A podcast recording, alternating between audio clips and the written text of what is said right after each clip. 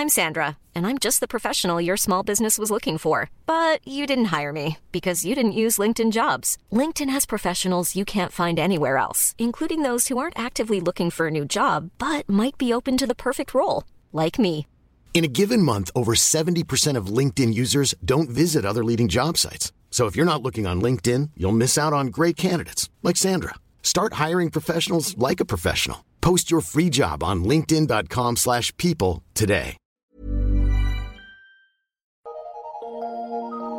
Eu sou Mário Persona e essas são as respostas que eu dei aos que me perguntaram sobre a Bíblia. Você leu um comentário que eu fiz sobre a proibição feita na palavra de Deus para que a mulher ensine as coisas relacionadas às, às doutrinas né, da palavra de Deus, a, a Bíblia proíbe a mulher de ensinar. Aí você escreveu perguntando: bom, se a mulher não pode ensinar, isso é porque ela é incapaz de aprender?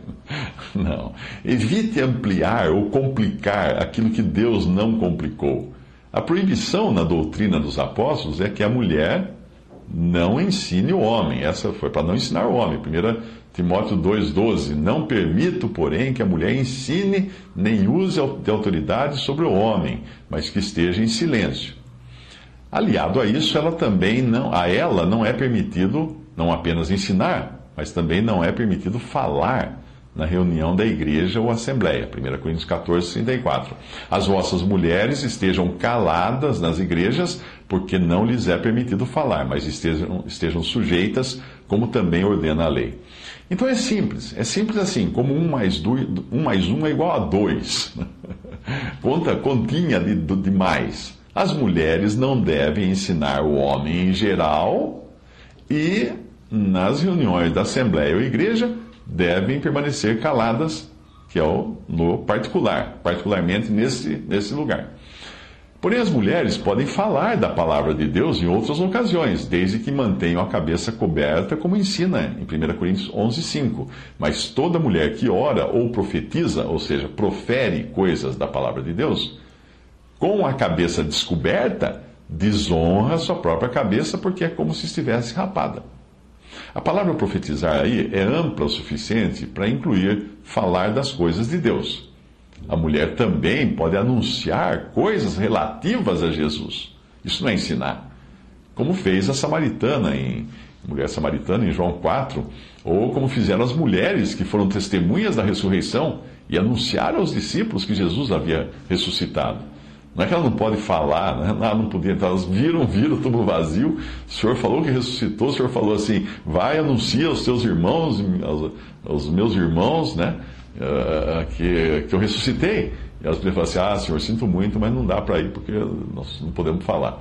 Na verdade, lá a proibição é para a mulher não falar, o que quer que seja, na reunião da Assembleia, 1 Coríntios 14, e lá em Timóteo, para a mulher não ensinar que é diferente de falar ou de anunciar, né? A mulher também ensina crianças, por exemplo, como fizeram a mãe de avó, e a avó de Timóteo e outras mulheres. Tito 2,4, para que ensinem as mulheres novas a serem prudentes, a amarem seus maridos, a amarem seus filhos. Então a mulher ensina, sim, dentro da sua esfera. O que você não pode deduzir, como parece ter deduzido, é que a mulher seja incapaz de aprender diretamente do Espírito de Deus e que sempre dependa do homem para isso. Não, não é verdade isso.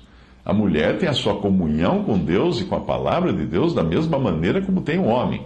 E ela pode sim aprender muitas coisas diretamente de Deus e da sua palavra.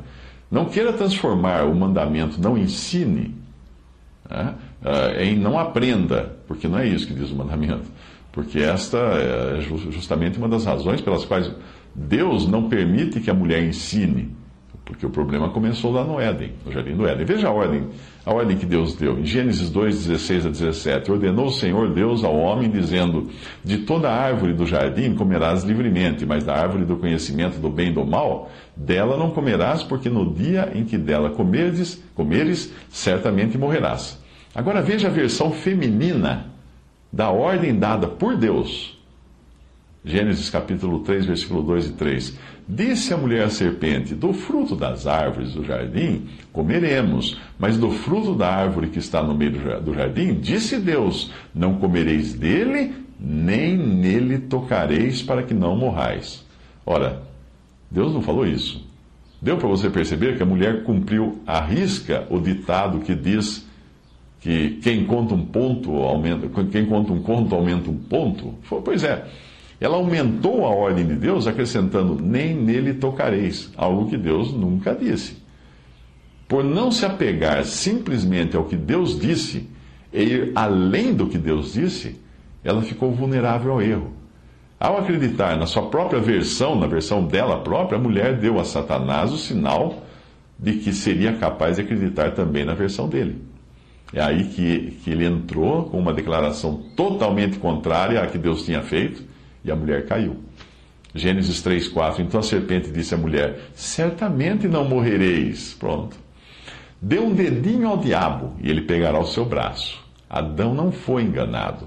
Ele sabia o que estava acontecendo ali, mas ele seguiu a mulher no erro, sabendo que estava errado, consciente do que estava fazendo. 1 Timóteo 2,14 fala: Adão não foi enganado, mas a mulher, sendo enganada, caiu em transgressão. Desde então, e também por causa da declaração de Deus de que haveria inimizade entre o diabo e a mulher para sempre, lá em Gênesis 3,15, então, desde então, a mulher ficou impedida de ensinar. Aquelas que ensinam, aquelas que desobedecem esse mandamento, correm o risco de acrescentar um ponto ao conto que elas contam e ainda ficarem vulneráveis às doutrinas sopradas pelo inimigo. Mas nada disso significa que uma mulher, uma mulher não possa aprender, e muitas aprendem muito bem da palavra de Deus e são bastante sábias, sábias o suficiente para permanecerem no lugar que Deus determinou para elas. Sobre a sua outra pergunta, se um líder numa denominação, uma igreja denominacional, é, seria ou não inspirado pelo Espírito Santo quando ele estivesse ali pregando a palavra, a resposta é que ele pode sim ser, estar ali sendo inspirado pelo Espírito para pregar a palavra, uh, se ele for um verdadeiro crente em Cristo. Obviamente, Deus continua usando os dons que ele deu aos homens para alimentar o seu rebanho. Porém, quando esse dom fica limitado pelos dogmas e as doutrinas que são impostas por uma denominação, aí esse uh, irmão que está ali pregando poderá alimentar até certo ponto o rebanho, porque ele vai esbarrar nas paredes criadas pelos, pelos dogmas da denominação. Ao falar de apartar-se do erro em 2 Timóteo 2, Paulo explicou que alguém apartado do erro e dos vasos de desonra pode ser vaso útil para toda boa obra. E assim ele indicou que existem vasos úteis para muitas obras, mas não para toda boa obra, se eles estiverem sujos com erros de doutrina ou associação com o mal, e limitados também pelos muros, pelas paredes, pelos arames impostos pela denominação da qual ele faz parte.